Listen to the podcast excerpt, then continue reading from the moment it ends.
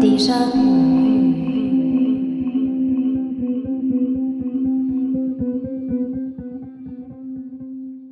Ja, hallo und willkommen zurück zu dieser neuen Episode des Déjà-vu Geschichte Podcast. Ja, mein Name ist Ralf und hier auf diesem Podcast, da erzähle ich alle zwei Wochen aus der Geschichte und zwar immer mit, ja, mit Gegenwartsbezug und mit einer gesunden Portion Augenzwinkern. Ich werfe gleich mal voraus, heute wird's eher eine kurze und eine relativ frei erzählte Episode, es ist nämlich so, dass ich gerade am Vorproduzieren bin. Das heißt, wenn du das hier hörst, da bin ich im, ich behaupte einfach mal, wohlverdienten Urlaub in den USA. Momentan, heute ist es der 1. Oktober, das heißt, ich bin noch, ja, einige Zeit am Vorproduzieren gerade und versuche da realistischerweise die Zeit ein bisschen kürzer zu halten. Aber nichtsdestotrotz habe ich heute wieder ein spannendes Thema, glaube ich doch, dabei über das man auch in 20, 25 Minuten ein bisschen was erzählen kann und doch das ein oder andere dabei lernt. Bevor wir ins Thema reinstarten, aber wie immer der Hinweis, du findest unten in den Show Notes einen Link zu meiner Webseite und dort erzähle ich dir alles über den Déjà-vu-Geschichte Newsletter. Dieser E-Mail-Newsletter ist für dich die beste Möglichkeit, mit Déjà-vu-Geschichte und mit mir in Kontakt zu bleiben – Einerseits erfährst du natürlich immer über neue Episoden, neue Blogartikel und was sich eben sonst so tut. Andererseits frage ich dort auch gern immer mal nach Feedback und man ist halt ein bisschen im Austausch. Also wenn dich das interessiert, freue ich mich extrem, wenn du mal unten raufschaust, dir das anschaust und dich eventuell anmeldest. Das Thema der heutigen Folge, das ist inspiriert vom Blogartikel, der parallel zu diesem Podcast online geht. Ich habe nämlich auf dem Blog über die Ursprünge von Halloween gesprochen und bin da über ein paar Mythen gestolpert oder ganz im Speziellen über einen Mythos gestolpert, der mich ein bisschen nachdenklich gemacht hat. Denn es ist ja so, dass man sehr oft, wenn man über Bräuche, über Feiertage und so weiter in Europa, in Westeuropa redet und vor allem über Bräuche, die irgendwie einen christlichen Anstrich haben, dann ist oft die Erwartungshaltung, dass diese Feiertage gar nicht christlich wären, sondern dass die vorchristlich heidnische Ursprünge haben und dann vom Christentum ja quasi so kooptiert wurden, um die Leute schneller und effizienter von der neuen Religion zu überzeugen. Und bei Halloween bin ich jetzt aber dann durch die Recherche draufgekommen, dass es nicht immer ganz so einfach ist und dass das doch eine recht vielschichtige Entwicklung ist. Weil bei Halloween, wenn man da mal googelt, da kommt man sehr schnell auf eine, soweit ich das beurteilen kann, akkurate Tatsache, dass das Fest, das heute in, vor allem in den USA gefeiert wird, aus dem Vereinigten Königreich stammt, aber vor allem dort aus den katholischen Teilen des damaligen Vereinigten Königreichs, zu dem ja auch Irland gezählt hat. Das heißt Irland und auch einige stärker katholisch besiedelte Teile Schottlands die werden so als Ursprungsort für dieses Halloween-Fest hergenommen und irgendwann im 19. Jahrhundert wanderte das dann von dort in die USA und entwickelte sich dort dann vor allem allerdings erst in der Nachkriegszeit zu dem, was es heute eben ist und wird jetzt quasi wieder reimportiert. Soweit so gut. Auf was man aber dann sehr schnell stolpert, wenn man mal über die Ursprünge Halloweens googelt, ist ein keltisches Urfest, auf das das Ganze sich beziehen soll. Und zwar das sogenannte Samhain-Fest oder im Gälischen, soweit ich das beurteilen kann, das Samhain-Fest. Und ja, das ist der Grund für diese Episode. Ich finde das einfach ausgesprochen unwahrscheinlich und habe das einfach mal an mir ein bisschen genauer angesehen. Und dabei haben sich doch ein paar ganz vielschichtige Prozesse aufgetan, wie so Feiertage wie zum Beispiel Halloween, über die Jahrhunderte verschiedene Einflüsse auch hatten, immer wieder sich überlagert haben und zu dem wurden, was sie eben heute sind. Und ich möchte in dieser Episode über drei solcher Beispiele reden. Eben zuerst über Halloween selbst und dann noch über die zwei größten Feste die wir so im Jahr feiern, Weihnachten und Ostern. Und da einfach mal schauen, ja, wie entstanden die? Wie stark ist jetzt der christliche Einfluss? Die Feste behaupten ja von sich, also vor allem Weihnachten und Ostern, christlich im Ursprung zu sein. Wie war ist das? Was sind die Einflüsse? Ja, und wie funktionierte das alles? Es wird sich dabei zeigen, dass die Ursprünge sehr divers sind und ja, auch über viele Jahrhunderte sehr viele Einflüsse zulassen. Many of us have those stubborn pounds that seem impossible to lose, no matter how good we eat or how hard we work out. My solution is PlushCare. PlushCare is a leading telehealth provider with doctors who are there for you day and night to partner with you in your weight loss journey. They can prescribe FDA-approved weight loss medications like Wagovi and Zepbound for those who qualify. Plus, they accept most insurance plans. To get started, visit plushcare.com slash weight loss. That's plushcare.com slash weight loss. Fangen wir mit dem Halloween nochmal an. Ich habe schon gesagt, man findet auf Google sehr bald diesen Verweis zum Samhain, Sowen, Fest. Und dieses Fest, ja, das, sofern es in der Form existiert hat, wovon wir mehr oder weniger ausgehen können, war es eines der größeren keltischen Feste, ja, in der Zeit vor Christus schon. Die Kelten, vor allem in Westfrankreich und wohl auch auf den britischen Inseln, haben höchstwahrscheinlich vier solcher Feste das Jahr über gefeiert. Also quartalsmäßig wurden da wichtige Ereignisse, wichtige Zeitpunkte eben begangen. Und eines dieser Feste schien, was jetzt bei uns Ende Oktober, Anfang November ist, stattzufinden. Und das war eben das Samhainfest. Die einzige wirkliche Quelle, die wir dazu haben, soweit mir das bekannt ist, ist der sogenannte Kalender von Coligny.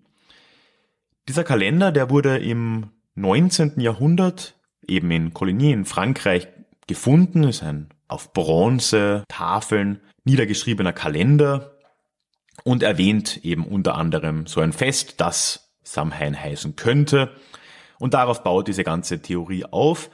Und diese ja, Kontinuitätstheorie von Halloween zu Samhain, die sagt dann, dass, okay, es gab das Samhain-Fest, das gab es schon unter den alten Kelten, und erst später kamen dann all diese christlichen Versatzstücke dazu.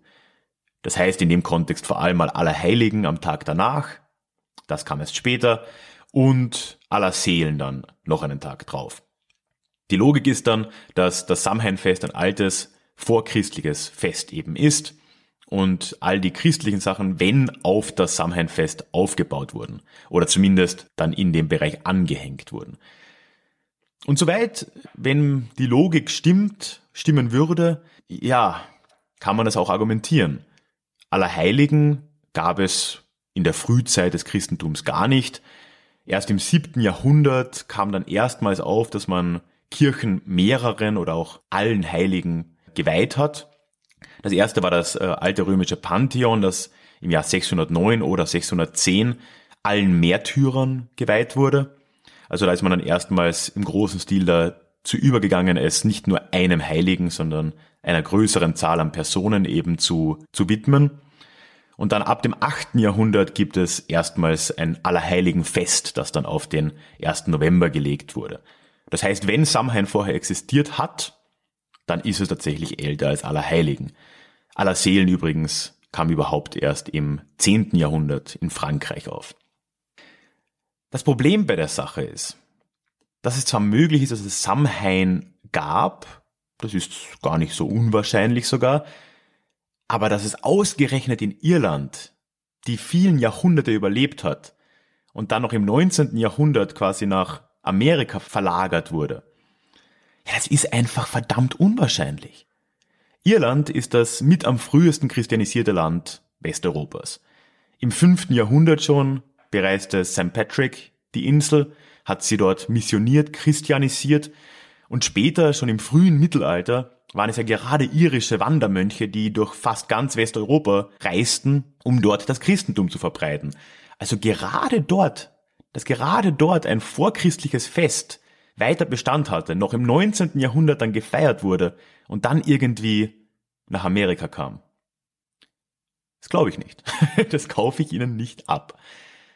Ja, und deswegen ist die glaubhaftere Erklärung, dass die Verbindung zwischen Halloween und Samhain erst viel später gemacht wurde. Halloween wurde in Irland logischerweise tatsächlich gefeiert, sonst hätte es ja nicht nach Amerika kommen können. Realistischerweise war das aber aus dem Mittelalter entstanden und dürfte ja so ein Anhängsel des Allerheiligenfests gewesen sein, eventuell auch noch mit Einflüssen eines Erntedankfests. Immerhin kommt der Name Halloween ja von All Hallows Eve und All Hallow war ein altertümlicher Name für All Saints, also für Allerheiligen. All Hallows Eve ist also der Abend vor Allerheiligen. Dementsprechend ist der Bezug des Fests ganz klar zum christlichen Fest Allerheiligen, nicht zu irgendeinem Samhain-Fest. Und ich habe es ja am Anfang schon gesagt. Diese Tafeln, dieser Kalender von Coligny, der wurde im 19. Jahrhundert gefunden. Und in der gleichen Zeit kam dann wohl auch diese Theorie auf, dass Halloween in Wirklichkeit Samhain ist. Und das macht im 19. Jahrhundert in Irland auch einfach Sinn.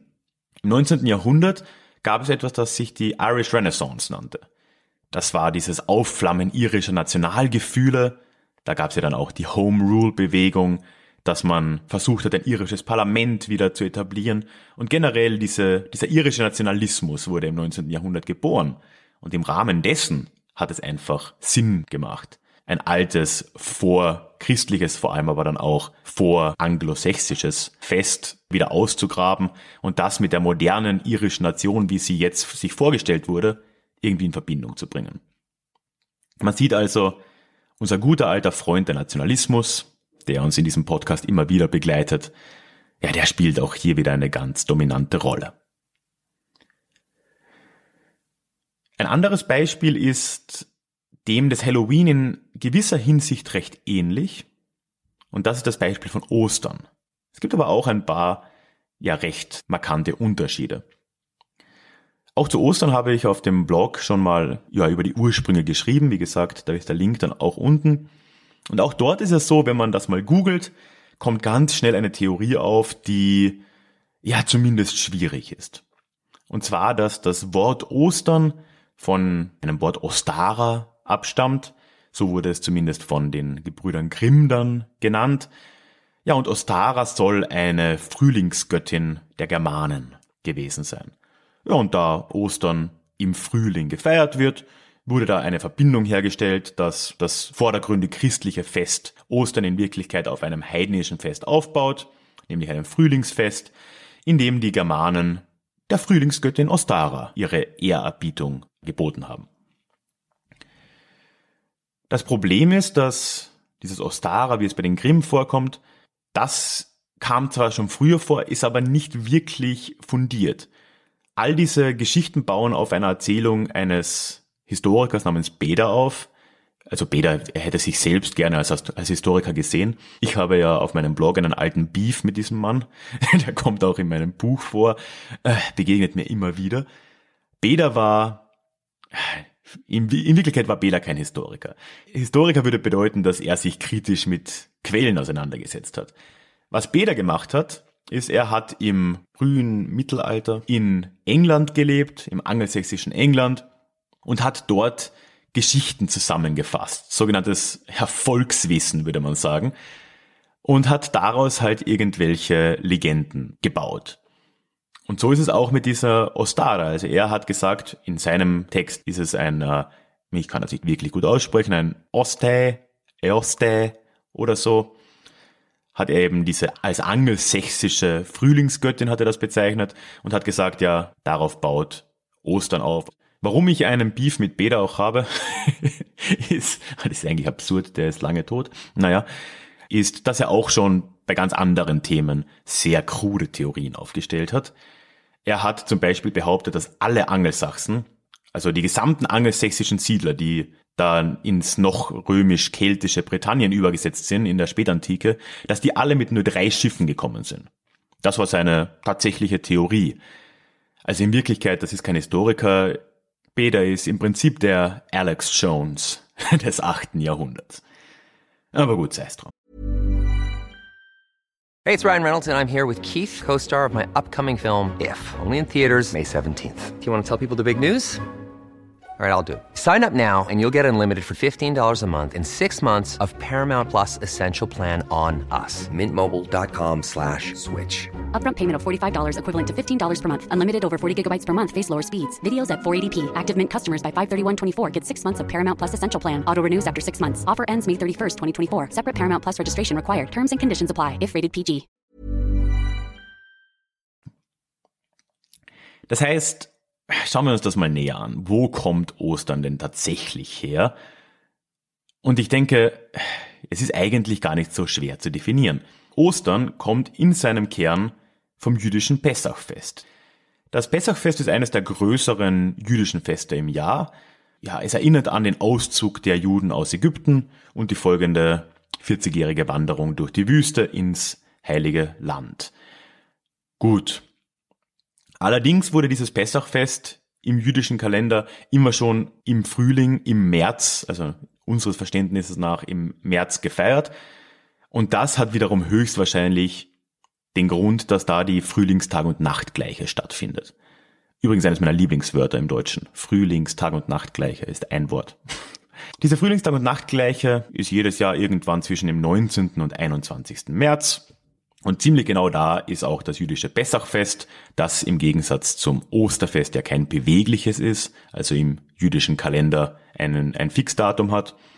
Und es ist anzunehmen, dass das Osterfest im frühen Christentum einfach von diesem Pessachfest auch abgemünzt wurde.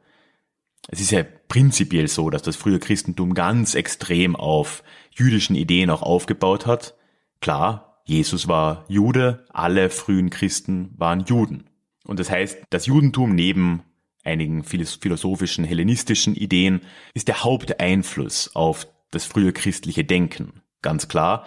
Und so wurde wohl auch dieses Pessachfest dann genommen und man hat das dann irgendwann als Todestag, Wiederauferstehung etc. Jesu gefeiert. Und das macht auch zeitlich dann einfach Sinn. Es ist ja so, dass Ostern heute noch das höchste Fest im Christentum ist und vor allem ist es auch eines der ältesten Feste. Weil während man zum Beispiel die Geburt Jesu sehr lange nicht gefeiert hat, ist natürlich der Tod und die Wiederauferstehung, das ist ja die große Story, das ist ja das, das, das Essentielle am Christentum. Das wurde natürlich schon sehr früh irgendwie begangen. Man hat dann wohl sehr bald begonnen, sich an dem Pessachfest der Juden zu orientieren. Und noch später natürlich wurde dann die heutige Regel definiert, je nach wie, wie eben das Osterfest berechnet wird und dass es kein fixes Datum hat, bla bla.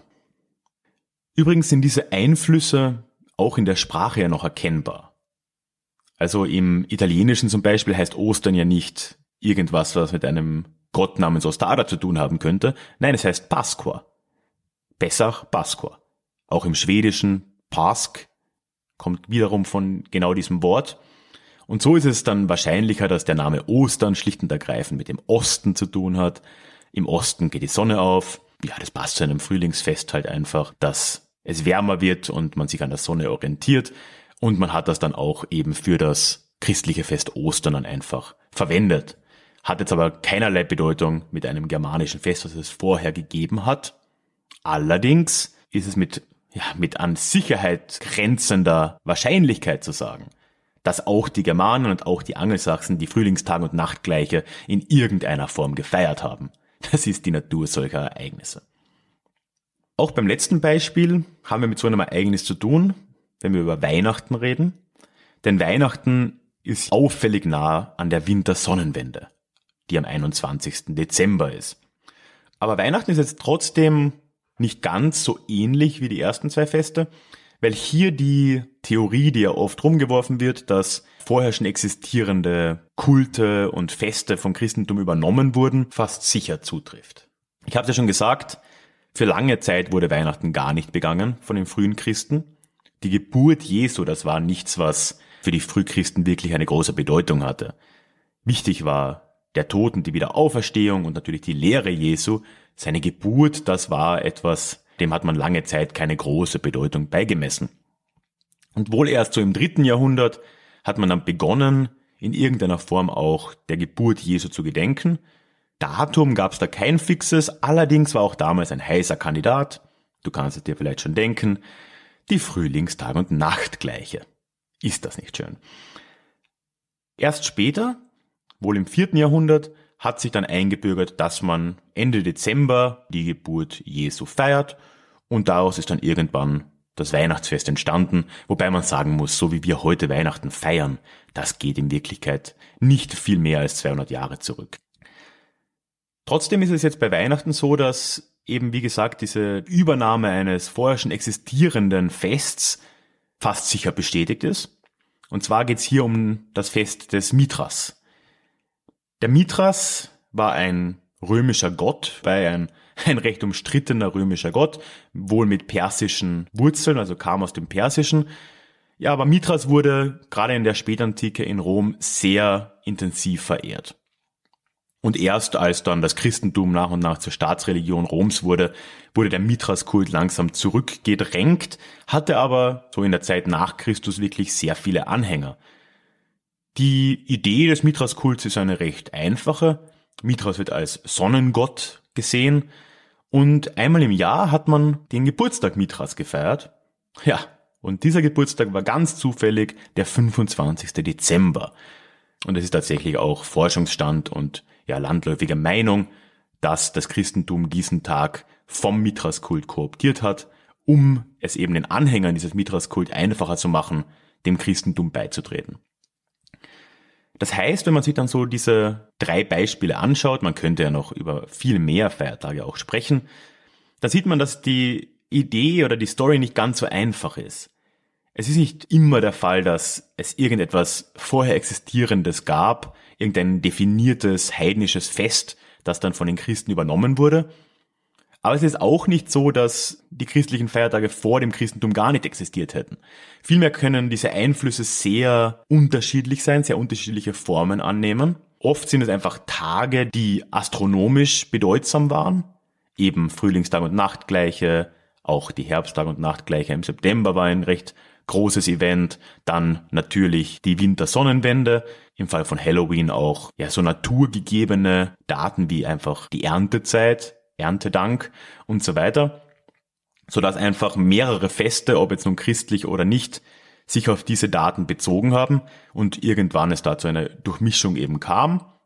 Dann ist natürlich so, dass ganz oft es vorher schon etwas gegeben hat, wie eben das Samhainfest, das aber realistischerweise nicht durchgehend existiert haben kann, sondern dann halt irgendwann wieder entdeckt wurde und dann hat man das mit neuem, mit neuer Bedeutung gefüllt. Ja, und dann natürlich sieht man an den Beispielen auch recht deutlich, dass selbst richtig christliche Feiertage, wie Ostern, der, der höchste christliche Feiertag, ja in seinem Kern nicht rein christlich ist, sondern ein ganz starkes jüdisches Element hat, auf dem Pessachfest in irgendeiner Form aufbaut, zumindest was den Zeitpunkt auch angeht, und das generell ja das Christentum gerade in seiner frühen Zeit sehr viele jüdische und auch griechische Ideen in sich aufgenommen hat. So, und das soll es dann auch schon wieder gewesen sein. Ein kleiner Ausflug in die Feiertage des Jahres. ich fand es einfach spannend, dass man mal sieht, welche Prozesse da auch am Werk sind, wie wir zu den Feiertagen kamen, die wir eben haben. Ja, und dass es sehr unterschiedliche Wege gibt, wie diese zustande kommen. Wie gesagt, findest du unten in den Show Notes Links zu all den erwähnten Blogartikeln, also zum aktuellen, zu Halloween, aber auch zu den beiden zu Ostern und Weihnachten. Also wenn du noch mehr über den Ursprung dieser Feiertage wissen willst, klick da einfach mal drauf, liest dir das durch. Dann findest du unten, wie gesagt, auch den Link zu meinem Newsletter, beziehungsweise zu meiner Website, wo ich dir alles darüber erzähle. Ich freue mich extrem, wenn du dich da anmeldest und der Community beitrittst. Wenn du das nicht möchtest, kannst du mir aber natürlich auch direkt Feedback geben. Und dazu bin ich für dich per E-Mail erreichbar am einfachsten. Die Adresse ist die feedback at deja-vue-geschichte.de. Das ist die feedback at deja, D-E-J-A, minus vue, V-U, minus geschichte.de. Dann findest du unten auch noch einen Link zu meiner Webseite, wo ich dir zusammenfasse, wie du diesen Podcast auch finanziell unterstützen kannst. Prinzipiell freue ich mich natürlich über jeden, der mir den ein oder anderen Euro oder auch den ein oder anderen Cent dazukommen lässt. Ja, und damit ermöglicht, dass ich alle zwei Wochen diese Inhalte auch produziere. Es ist einfach eine, ja, eine Riesenhilfe und vor allem auch eine Riesenanerkennung.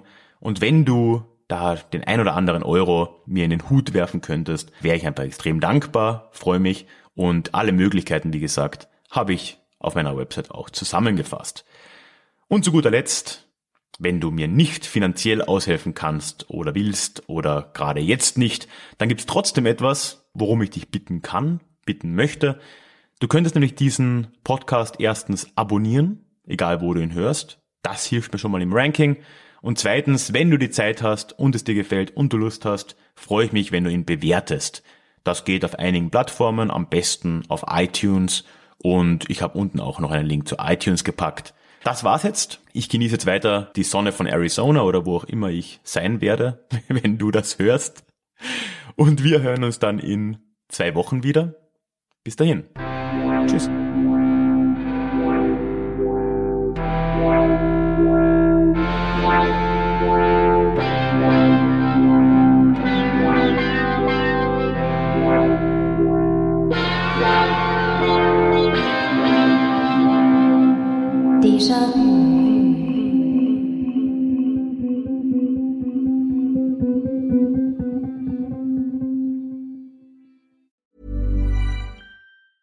Even when we're on a budget, we still deserve nice things.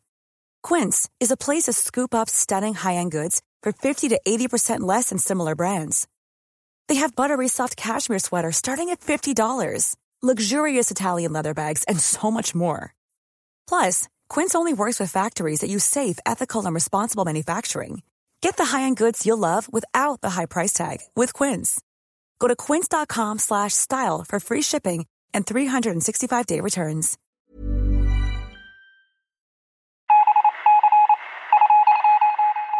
Möchtest du dich noch mehr mit Geschichte beschäftigen? Dann werde doch Teil der Community und hol dir deine persönliche Dosis Geschichte regelmäßig ins Postfach. Mit dem Déjà-vu Geschichte Newsletter. Dort erwarten dich abwechslungsreiche Geschichte-Häppchen, zweimal im Monat direkt in dein E-Mail-Postfach, Austausch mit mir, ich kann dich erreichen, du kannst mir direkt antworten und ich melde mich auch garantiert wieder zurück. Und als Dankeschön das exklusive Hörbuch Psoffene Geschichte, wie Alkohol die Geschichte prägte. Direkt zum Download nach deiner Anmeldung. Alle weiteren Infos zum Newsletter findest du verlinkt in den Show Notes oder auf ralfgrabuschnick.com slash newsletter. Ich würde mich sehr freuen, dich dort begrüßen zu können.